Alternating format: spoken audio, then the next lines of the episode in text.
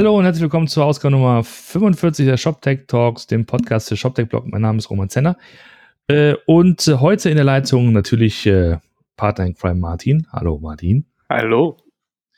Und wir haben äh, Fabian Kosmehl von Mustang. Schönen guten Tag, Fabian. Hallo. Hallo, schön, dass du da bist. Erzähl doch mal, wer du genau bist und äh, was du so tust.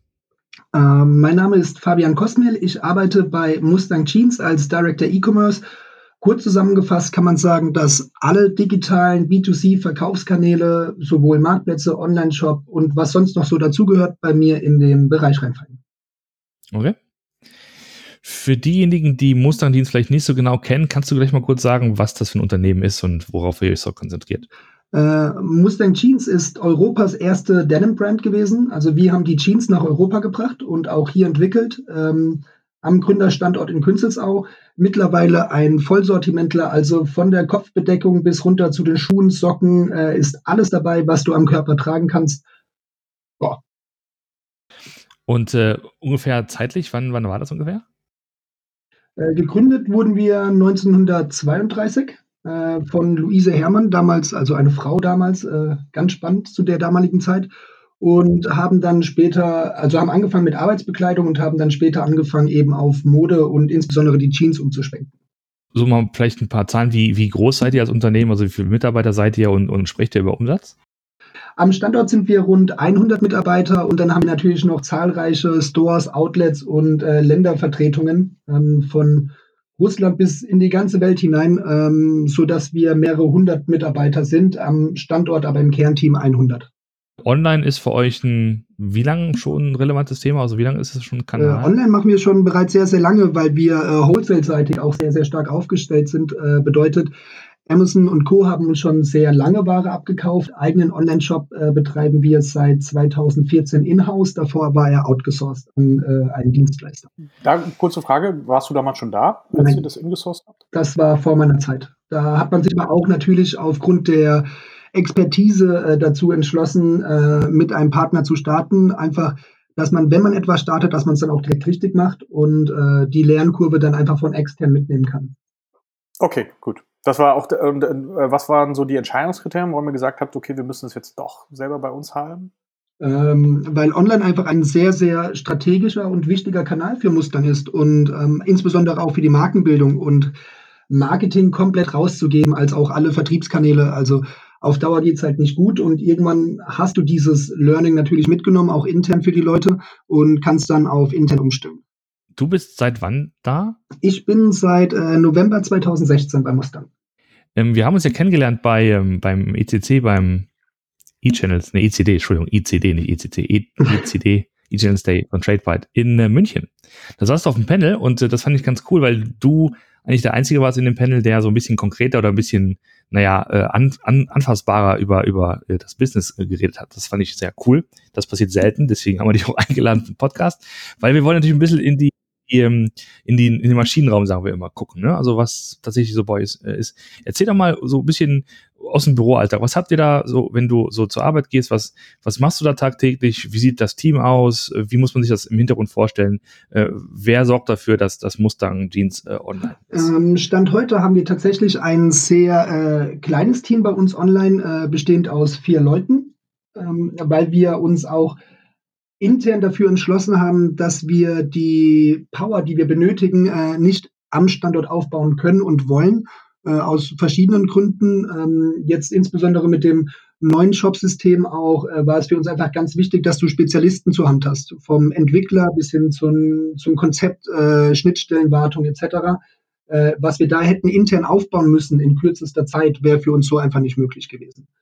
Ähm, Entsprechend äh, haben wir eben vier interne Spezialisten für Marktplatz, On-Site, Shop-System und äh, das ganze Backend-Prozessthema äh, plus mich. Ähm, wenn ich morgen ins Büro komme, mein erster Schritt ist eigentlich, ich gucke mir die Zahlen an. Macht wahrscheinlich jeder so. Ähm, was ist gelaufen, was ist nicht gelaufen, ähm, wo sind momentan die wirklichen Baustellen und dann gibt es ein kurzes äh, Team-Meeting. In der Regel sind es 10, 15 Minuten, der wir uns kurz abstimmen, äh, was die wichtigen Prioritäten für den Tag sind, beziehungsweise für die Gesamtwoche und wie da der aktuelle Stand ist. Du hast ja auch dann auf dem Panel schon gesagt, das heißt, ihr habt ähm, Dienstleister, die für euch dann ähm, die Systeme betreiben, hosten und so weiter und so fort und weiterentwickeln. Äh, ganz genau, ja. Das, das hast du erwähnt. Ähm, ihr, ihr, seid zu Salesforce ähm, äh, gewechselt. Was, was war da vorher äh, technologisch am Start? Äh, bevor wir zur Salesforce gewechselt sind, waren wir mit äh, einem Magento-Shop unterwegs tatsächlich noch. Ähm, als dann die Aussage kam, dass der Support abläuft, ähm, war für uns ganz klar, wir müssen jetzt wechseln. Und dann hat man natürlich äh, über die Jahrespläne, die man ja auch schon in Zukunft rein, rein hat, äh, überlegt, welche Möglichkeiten stehen uns überhaupt zur Verfügung und dann eben evaluiert, welches Shop-System wäre dafür passend und haben uns aufgrund der großen Pläne und auch Wachstumsraten dann dazu entschlossen, auf die Salesforce zu switchen. Okay. Das heißt, so Thema Skalierung und diese Dinge, das wäre also, das war für euch dann ein wichtiges Kriterium. Ganz genau. Also auch in Verbund mit, also Salesforce, also ehemals Demandware ne, als, ähm, als, als Cloud-Lösung. Das heißt, das war was, was ihr äh, attraktiv fandet dann bei der Evaluierung? Äh, ganz genau, weil es einfach in ähm, viele Prozesse, die uns wichtig sind, mit reingespielt haben. Ähm, wie vorhin schon kurz angesprochen, liegen bei mir die ganzen B2C-Verkaufskanäle. Bedeutet auch so Themen wie Endless Eye, Click and Collect, Click and Reserve. Also all diese Themen, wo du dann wirklich an Multichannel angehst. Wir haben ja ein sehr breites Store-Netz in Deutschland. Ähm, sind halt out of the box verfügbar. Ähm, plus viele andere Feature, die uns im Online-Bereich äh, wichtig waren, plus die Shared Code-Plattform. Also es hat sehr viele Vorteile, die wir einfach kurzfristig nutzen konnten. Und bei der Projektlaufzeit, die wir hatten, ähm, war das einfach direkt der ideale Partner für uns. Projektlaufzeit, wie, wie, wie lange war das? Sechs Monate. Und damit meine ich wirklich äh, von, ja, wir machen einen neuen Online-Shop, bis wir gehen live. Okay, also inklusive Evaluierungsphase?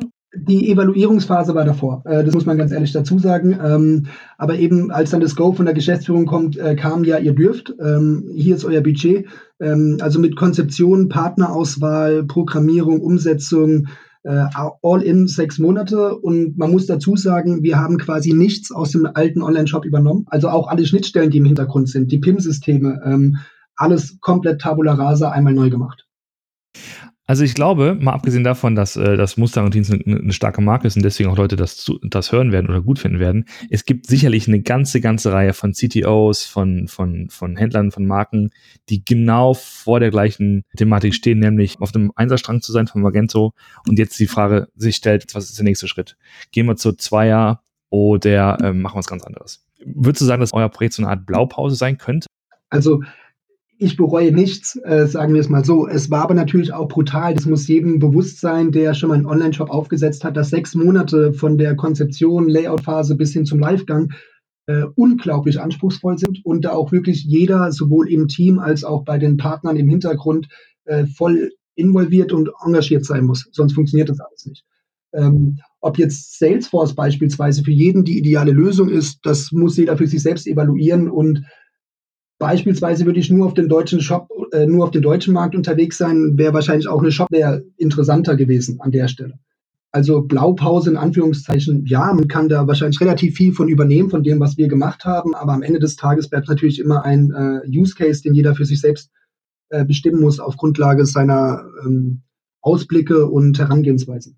Ich würde noch mal gern kurz ein bisschen zurückrollen, weil ich glaube, auch dieses, diese erste Phase zu sagen, pass auf, der, die Erkenntnis ist da, Magento 1 wird es nicht mehr bringen in Zukunft, wir müssen wechseln. Wie sieht denn da, oder wie seid ihr bei der Auswahl vorgegangen? Was sind so, was war der Prozess? Habt ihr eine dicke, lange Excel-Liste mit Funktionen gebaut oder was war so das Prozedere? Ähm, als erstes haben wir natürlich mal angeschaut, ähm, wo stehen wir aktuell? Von den Besucherzahlen, Trafficzahlen, ähm, von den Bestellungen. Ähm, wie ist unser Ausblick für die nächsten fünf Jahre? Ähm, und haben dann eben geschaut, welche Shopsysteme gibt es denn überhaupt am Markt, die für uns in der Größenordnung auch international äh, funktionieren würden. Da bleiben dann ja schon gar nicht mehr so viel über. Äh, da gibt es einen Spriker, da gibt es die About You-Plattform, da gibt es äh, Hypris, äh, Salesforce und Shopware im Großen und Ganzen. Magento eventuell auch noch, wenn man das dazu zählen möchte. Und äh, dann eben alle mal eingeladen, vorsprechen lassen und eben abgeglichen mit den Anforderungen, die wir an ein neues Shopsystem stellen.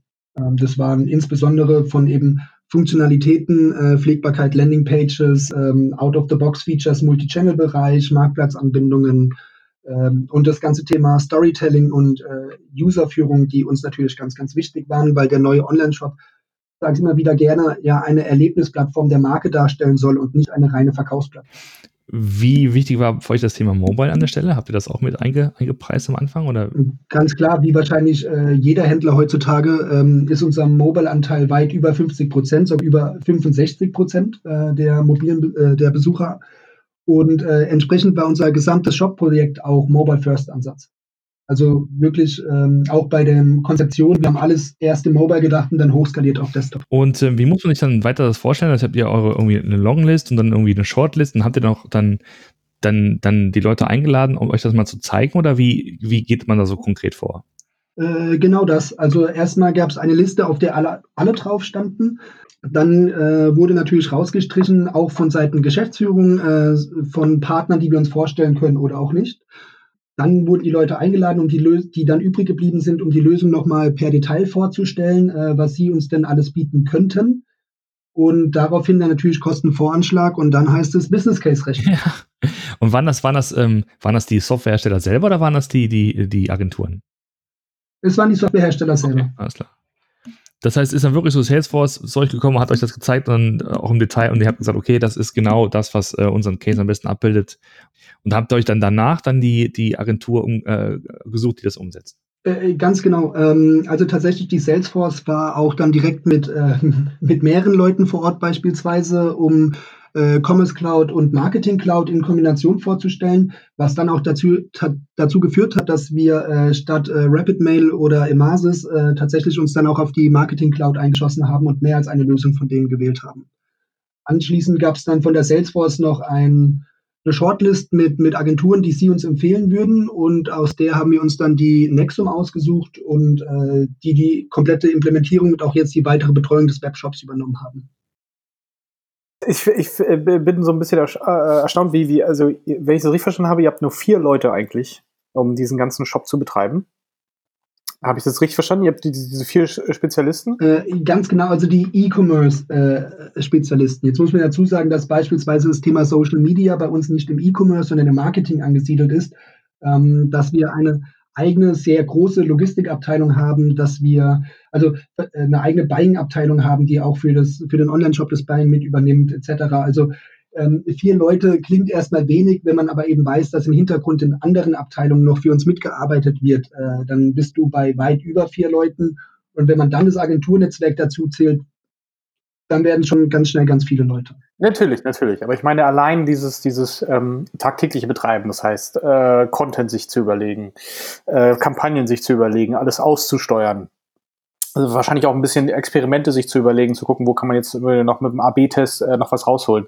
Das, äh, das würde ich jetzt schon mal so als, als Kern äh, Team oder als Kernfunktionalität wahrscheinlich äh, nennen und das, das macht ihr halt, ja, wenn ich das richtig verstanden habe, nur mit diesen vier Leuten, die das äh, verantworten, dann natürlich teilweise delegieren, klar, keine Frage, aber äh, eigentlich primär nur verantworten. Ganz genau. Äh, Stand jetzt ist das so. Ähm, wir suchen aber momentan auch neues Personal, weil wir uns jetzt auch intern noch stärker aufstellen wollen. Ähm, es ging jetzt die ganze Zeit ganz gut, aber wir wollen natürlich auch weiter wachsen und äh, noch stärker werden in einigen Bereichen. Dementsprechend bauen wir das Team gerade auch weiter aus. Ja, ja. Aber grundsätzlich erstmal sehr kapitaleffizient, muss man, kann man schon mal so sagen. Auf jeden Fall. Jetzt muss man natürlich auch dazu sagen, also ein ganz wichtiger Aspekt bei der ganzen Personalgeschichte ist natürlich auch, wir sitzen in Künzelsau. Das liegt äh, zwischen Heilbronn und Stuttgart, um es grob zu beschreiben. Ist jetzt eben nicht Berlin oder Hamburg oder Köln, wo du die ganzen hippen, coolen Entwickler und äh, Marketingprofis äh, vor Ort hast. Äh, entsprechend ja. ähm, äh, entsprechend haben wir, wie wahrscheinlich jedes äh, Digitalunternehmen, einfach das Problem, die richtigen Leute zur richtigen Zeit auch äh, zu sourcen, äh, so dass unsere Strategie da tatsächlich aus meiner Sicht auch die einzig effiziente ist. Ja, ja. ja das äh, hört man ja immer wieder, was halt scheinbar wirklich funktio zu funktionieren scheint, ist, wenn du eine Remote-Only-Company hast. Also, dass du quasi nur ähm, Leute äh, an ihren eigenen Tischen zu sitzen hast, weil dann bist du ja gezwungen, die ganze Kommunikation halt äh, darauf aufzubauen. Ähm, aber ja, das ist halt ist, äh, kein Mischmasch ist dann schwierig. Also im E-Commerce-Team sind wir ja tatsächlich schon recht weit. Also bei uns hat auch jeder noch eine Homeoffice-Regelung. Also keiner ist fünf Tage die Woche vor Ort am Standort. Wir sind mit Teams, äh, Skype, äh, Jira und Co. einfach so miteinander vernetzt, dass im Endeffekt, egal wo ich auf der Welt bin, ich klappe mein Laptop auf und kann losarbeiten. Ähm, das funktioniert dann im Team sehr, sehr gut. Wenn du dann aber eben Abstimmungen hast mit dem Marketing, mit dem Retail-Buying, mit den Stores für die Multichannel-Themen, ähm, die eben alle noch sehr zentral getrieben sind, ähm, dann hast du da einfach teilweise Kommunikationsschwierigkeiten, wenn du wirklich nie am Standort bist. Also dieses Mal-Dasein ist einfach aufgrund der Unternehmensstruktur äh, doch wichtig.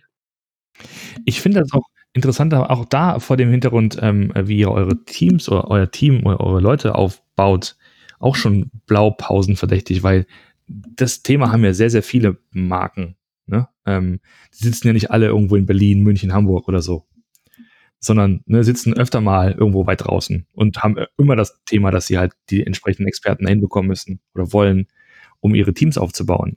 Und das heißt, das, was ihr da so jetzt geschafft habt, könnte auch wirklich für viele als Vorbild dienen. Deswegen sage ich nochmal, ist aus doppelter Hinsicht wirklich auch Blaupausen verdächtig, was ihr da sogar auf die Beine gestellt habt. Du bist nicht irgendwie oft deswegen angerufen, von wegen Fabian, Mensch, äh, wir haben gesehen, ihr macht das so und so. Wie, wie läuft das? Können wir das vielleicht irgendwie adaptieren? Äh, tatsächlich nicht, im Gegenteil sogar. Ich hatte jetzt, wann war das? Vorgestern ein Gespräch mit einem großen Online-Shop aus München, ähm, die dasselbe Problem haben, dass sie zurzeit versuchen, Personal zu sourcen und wie wir das Thema angehen, ähm, an dem ich, dann, äh, bei dem ich dann auch erklärt habe, äh, dass es aus meiner Sicht auch in München unglaublich schwierig wird, äh, diese Vielzahl an unterschiedlichen Spezialisten zu finden. Ähm, Großstadt heißt ja noch lange nicht, dass es Personal dasteht und Däumchen dreht. Ähm, Im Gegenteil.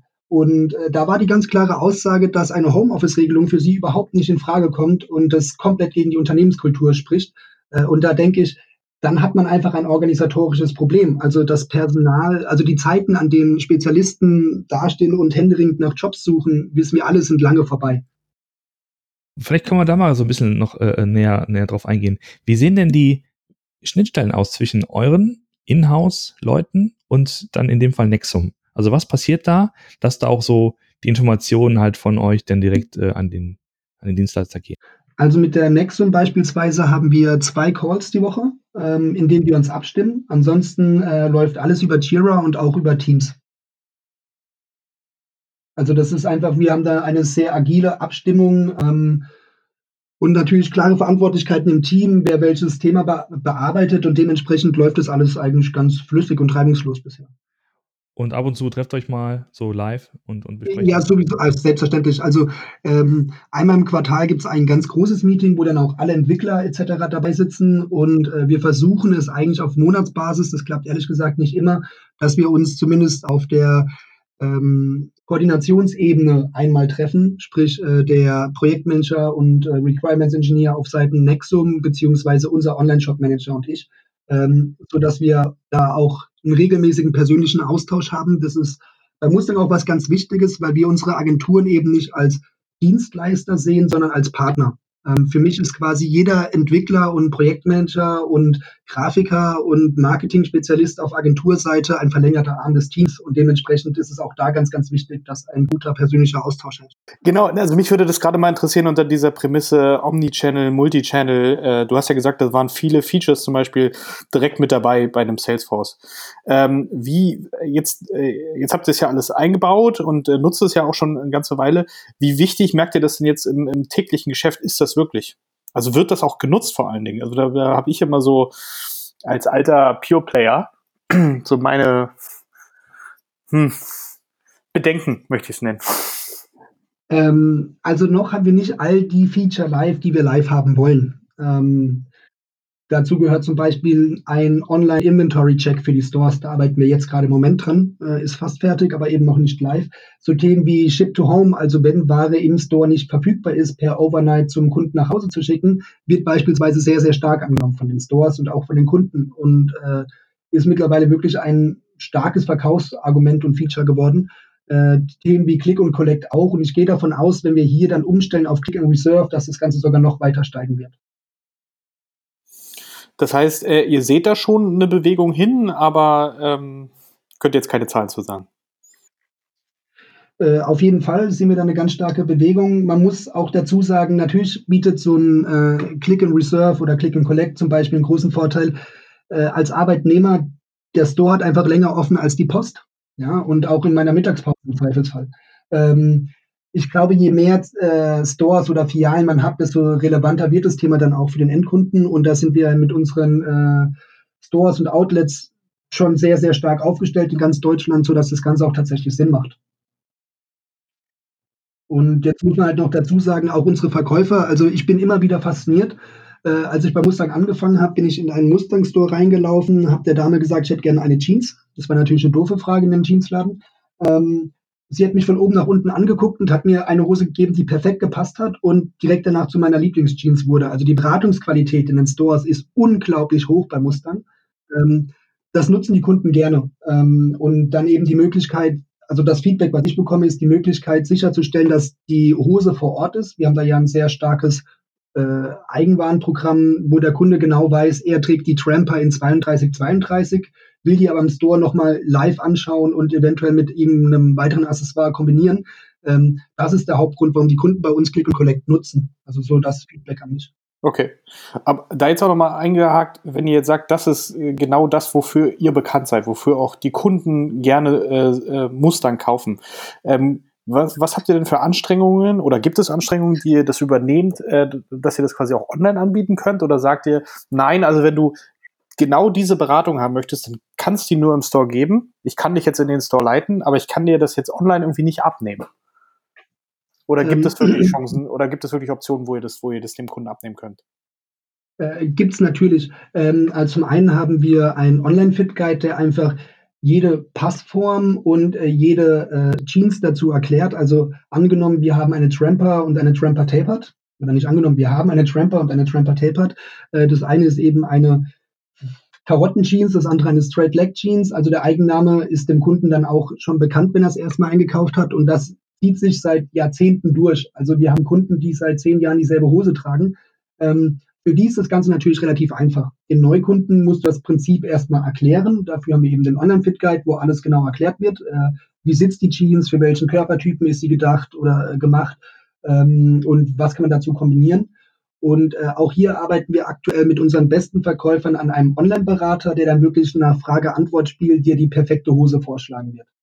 Aber auch da greifen wir eben wieder auf die Expertise zurück und das sind in, der, in dem Fall unsere Händler, die einfach oder unsere Verkäufer, die einfach genau wissen, welche Fragen stellen die Kunden und worauf musst du achten beim Kauf einer Jeans. Also da nutzen wir immer die Synergien, die sich aus den verschiedenen Kanälen ergeben.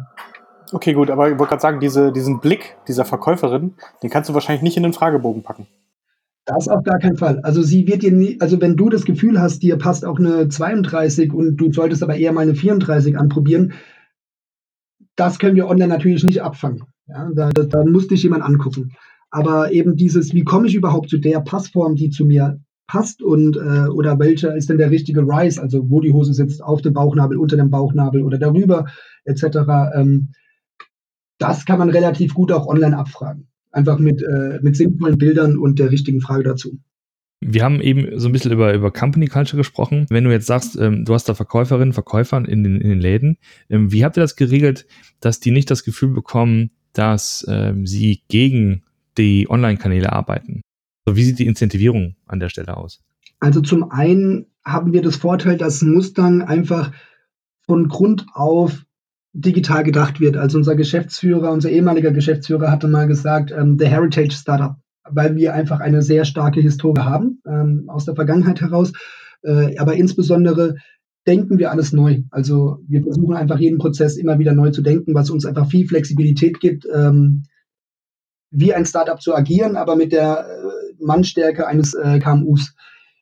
So, ähm, für die Store-Mitarbeiter selbst, die wissen, dass online einfach ein sehr wichtiger Kanal ist. Die werden auch regelmäßig ganz, ganz tief eingebunden in alles. Also eben wenn wir einen neuen Storefinder entwickeln, dann sprechen wir auch als erstes mit dem darüber, was sind denn die Fragen, die eure Kunden äh, online, äh, offline fragen, die online noch nicht beantwortet werden. Ähm, und zum anderen ist dann natürlich der Punkt, äh, Verkäufer sind wie im Retail üblich auch verprovisioniert und wenn die beispielsweise eine Ship-to-Home-Bestellung absetzen oder eine äh, Click-and-Collect-Bestellung, dann geht das auf denen ihre, ähm, auf ihr Konto, sodass sie also auch wissen, wenn sie die Online-Feature nutzen, äh, nehmen sie sich keine Provisionierung dadurch weg. Und wenn, wenn jemand online was bestellt bei euch und ähm, ist im Postleitzahlenbereich XY, ist das auch dann sozusagen was, was ihr dann berücksichtigt, weil ja dann vielleicht in dem Bereich ja auch ein Store sein könnte, der dann nicht den Umsatz machen würde? Äh, das nicht, stand heute, nein. So Attributions, machen einige, ne? So Attributionsmodelle, dass man weiß, okay, wenn jemand online was bestellt und er kommt von da und dann, ist es ja quasi auch eine gewisse Art ein einen Verkauf für diesen entsprechenden Laden, weil der vielleicht gute Werbung gemacht hat. Oder so. Also du, du merkst es natürlich schon, wo die starken Stores sind äh, vom Postleitzahlenbereich, da bist du auch äh, von den Umsatzzahlen her online stärker. Ja, also das spiegelt sich natürlich schon wieder. Ähm, aber an dem Punkt ist es dann natürlich einfach, da ist es dann einfach Online-Umsatz. Also wenn online gekauft und nach Hause bestellt, dann ist das auch der Online-Umsatz. Was ich noch interessant fände, wenn, wenn, wenn du mal denkst, okay, ähm, ihr habt jetzt echt in Rekordzeit dieses Projekt gestemmt, ihr habt eine Software, mit der ihr so, so wie es, klingt, auch zufrieden seid und die ihr weiter ausbauen könnt und die mit euch wächst. Wenn, sagen wir mal, alles die, die Themen, die man so als, sagen wir mal, Hygienefaktoren bezeichnen könnte. Ne? Also das, das läuft, es ist schnell, es ist mobilfähig, die Leute werden inspiriert, ihr könnt eure Marke präsentieren, ähm, der Checkout läuft fluffig, das Payment läuft, ne? die Produkte werden verschickt, die Logistik läuft und so was sind denn, abgesehen von diesen, ich sag mal, normalen Hygienefaktoren, denn Stellschrauben, die du noch siehst, wo jetzt nicht nur, vielleicht nicht nur für euch, aber auch generell im, im Onlinehandel, wo noch so Potenzial liegt? Was kann man noch verbessern grundsätzlich? Also für mich ganz klar, dass äh, du musst ja als Marke insbesondere darauf achten, wie kannst du dich denn beispielsweise von den großen Marktplätzen abheben. Ähm, der einfachste Schritt sind da immer alle Personalisierungsthemen. Also beispielsweise lass dir deine Jeansjacke besticken oder äh, lass dein Leather auf der Hose austauschen gegen ein individualisiertes. Ähm, so Geschichten kannst du immer machen, wo du ein ganz klares Alleinstellungsmerkmal hast, was auch ein normaler Händler der Marke einfach nicht anbieten kann. Ähm, und ansonsten hast du natürlich immer den großen Vorteil, als Marke selbst kannst du über Story gehen. Also du kannst hoch emotionalisieren, was, während du als Händler in der Regel ja nur auf Preis gehen kannst, um dich abzuheben. Ähm, kurz zusammengefasst, also die richtige Story und die, den richtigen Personalisierungsgrad für den Nutzer anzubieten. Aber da, da mal kurz nachgefragt, ihr, ihr, seid ja auch viel auf den ganzen ähm, Marktplätzen unterwegs. Hast du ja erwähnt, dass ihr der TradeByte nutzt. Das heißt, ihr seid wahrscheinlich auch bei Zalando und bei der Otto Group und äh, auch bei Amazon. Ähm, da ist es ja ein bisschen schwieriger mit dem Storytelling, weil du ja da durchaus an ja, Regularien gebunden bist, wie du halt dich selbst äh, äh, präsentieren darfst inner innerhalb dieses Rahmens. Also gerade bei Amazon ist ja auch die Frage, bist du im Seller oder im Vendor-Programm, aber äh, ähm, wenn du TradeByte machst, bist du ja eher im Seller-Programm.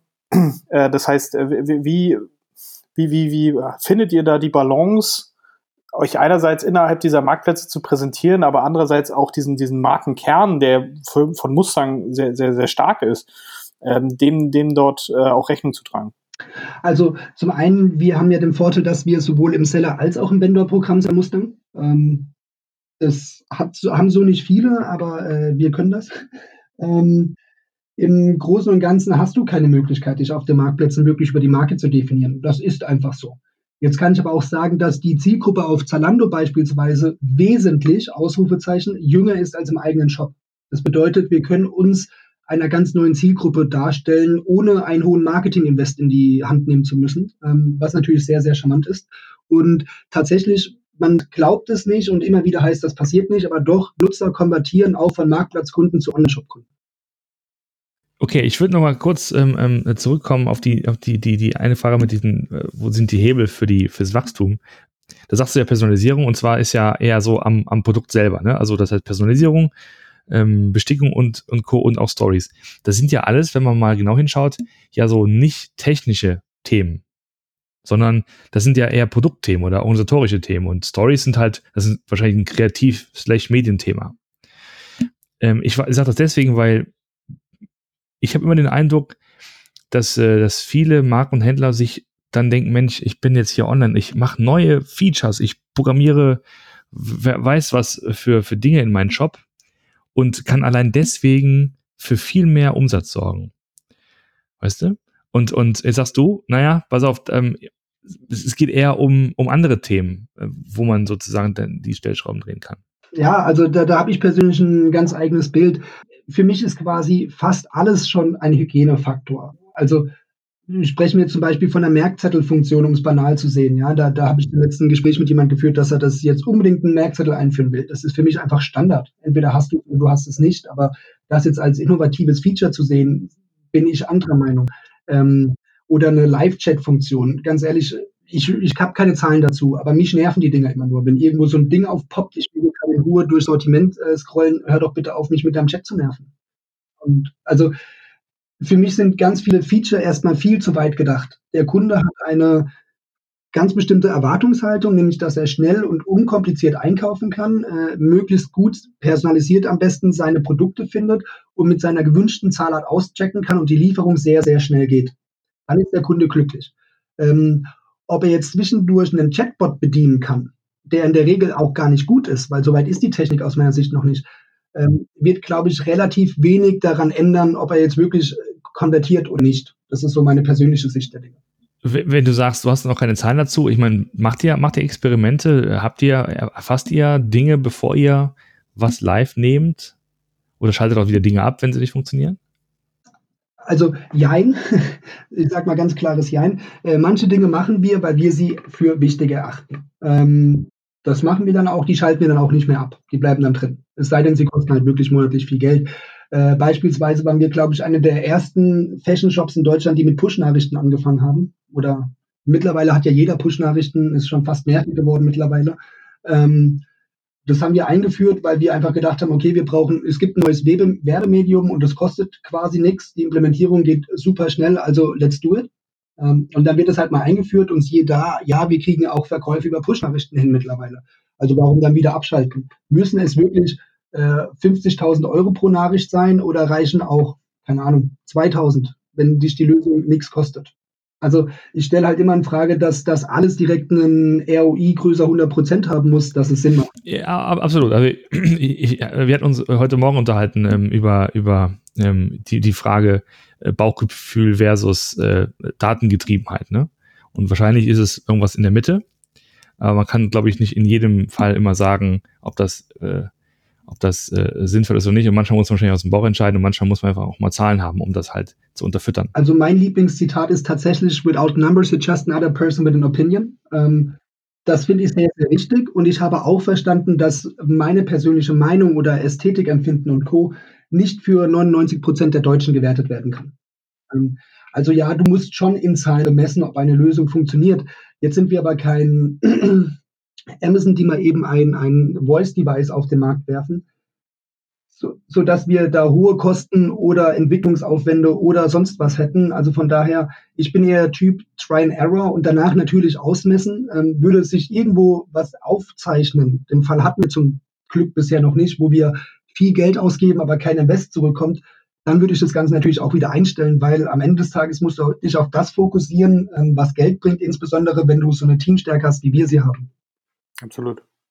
Aber genau, ich glaube, das ist es ja, äh, also worüber wir auch diskutiert haben, ist ja, äh, wie du die Entscheidung triffst und dass du da manchmal vielleicht auch mal deinem Bauchgefühl vertraust. Hm, okay, aber du musst ja dann auch nachhalten können, wie, wie gut war denn die Entscheidung hinten raus? Also, dass du vielleicht eine Entscheidung manchmal auf Basis einer dünnen Zahlenlage auch mal ohne Zahlen äh, triffst, ist ja das eine, aber dass du dann auch äh, hinterher dir anguckst, weil dann hast du ja die Zahlen dass du dann noch eine, eine informierte Entscheidung dann triffst, machen wir das denn weiter oder äh, äh, war es vielleicht doch eher Mist und wir machen jetzt mal was anderes. Das ist ja, da kommen ja dann die Zahlen wieder ins Spiel. Ganz genau. Ähm, das machen wir natürlich auch. Also bei uns ist generell alles ausgemessen. Also jeder Bannerklick wird bei uns gemessen, jede Funktionsnutzung wird bei uns gemessen. Also im Endeffekt wissen wir genau, was funktioniert und an welcher Stelle es funktioniert. Ähm, Einfachstes Beispiel, als wir dann Square Lovin, also den Anbieter für Social Media bei uns im Online-Shop integriert haben, für den Social Proof, sprich Kunden teilen auf Instagram ihre Bilder, wie sie Mustern tragen. Ähm, wir linken das Ganze in den Online-Shop rein und zeigen die auch auf der Produktdetailseite des Shops an. Äh, das hat die Conversion angehoben. So. Jetzt nicht um 5%, also nicht auf, doch, also schon mehr als 5% äh, im Vergleich.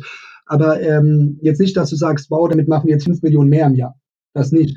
Aber zum einen hast du einen gewissen Marketing-Aspekt, wo wir tatsächlich auch da über das Callcenter, die leiten uns immer äh, besonders positive und negative Antworten weiter, äh, Aussagen von Kunden weiter, dass wir da auch mitlernen, ähm, die das einfach toll finden, dass sie eben sehen, dass die T-Shirts nicht abgesteckt sind, sondern wie sie wirklich fallen. Äh, dann haben wir angefangen, Produktvideos in den Online-Shop mit einzubinden und haben das natürlich auch mal AB testet, also äh, wie ist die Conversion Rate bei Video beziehungsweise ohne Video.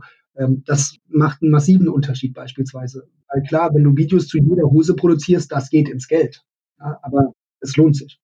Wir kommen langsam schon zum Ende. Ich würde äh, trotzdem gerne noch fragen, ähm, wie hältst du dich oder wie haltet ihr euch fit, was die, sagen wir mal, technologischen Entwicklungen angeht? Wie bekommt ihr mit, was im Markt passiert und was man vielleicht mal anschauen sollte? Also natürlich ähm, an erster Linie bin ich ja auch dafür zuständig, äh, Marktbegleiteranalysen durchzuführen, zu schauen, was gibt es Neues, was kommt Neues. Dementsprechend, also ich höre wahnsinnig viele Podcasts und lese unglaublich viele äh, Berichte. Ansonsten ist das auch ein großer Vorteil eines riesigen Agenturnetzwerks, wie wir es haben, dass jeder für irgendeinen Kunden mal etwas umsetzt, was wir noch nicht haben und sagt, hey, das funktioniert super, das würde bei euch bestimmt auch toll funktionieren. Äh, beziehungsweise, guck mal, hier seid ihr vielleicht gerade nicht rechtlich korrekt unterwegs, ähm, lasst das doch mal anpassen. Also das ist eben halt der, einer der größten Vorteile, wenn du mit Leuten arbeitest, die nicht nur dich als Kunden haben, sondern auch der Projektmanager noch fünf andere Firmen im Idealfall mithören kann, äh, was denn da passiert. Auch da äh, war ja mit für die Salesforce eine der wichtigsten Entscheidungen die Shared Code Plattform, ähm, weil ich immer versuche, das Wissen von anderen natürlich auch bei uns mit einzubringen. Wenn man mal mit dir reden möchte, wenn man jetzt mal den Podcast gehört hat und sich, Mensch, wie gesagt, Blaupause, ne? Stichwort Blaupause. Ähm, wie kann man dich denn am besten erreichen? Bist du irgendwie auf Konferenzen unterwegs? Stehst du auf Bühnen oder was sind so die besten Kanäle, um dich zu treffen? Also ich freue mich immer über jeden Austausch, äh, ob jetzt per Xing oder per E-Mail oder eben auf Konferenzen. Jetzt am 29.08. bin ich bei der Nexum auf dem Sommertalk, am äh, 26.09. bin ich beim Multichannel Day. Ich freue mich immer über jeden, der mich da zur Seite nimmt und anspricht. Ähm, ansonsten gehen wir eigentlich auf alle großen bekannten Kongressen, auch wenn wir nicht auf der Bühne stehen. Also K5, OMR und Co. sind wir natürlich immer dabei. Dann, Fabian, sehr vielen Dank für deine Zeit, äh, für, für, das, äh, für das Gespräch und für die Einbrücke und Einblicke in den Maschinenraum. Und äh, ja, euch noch eine gute Zeit und äh, bis bald. Vielen lieben Dank. Äh, euch weiterhin viel Erfolg. Dankeschön. Bis Tschüss. Ciao.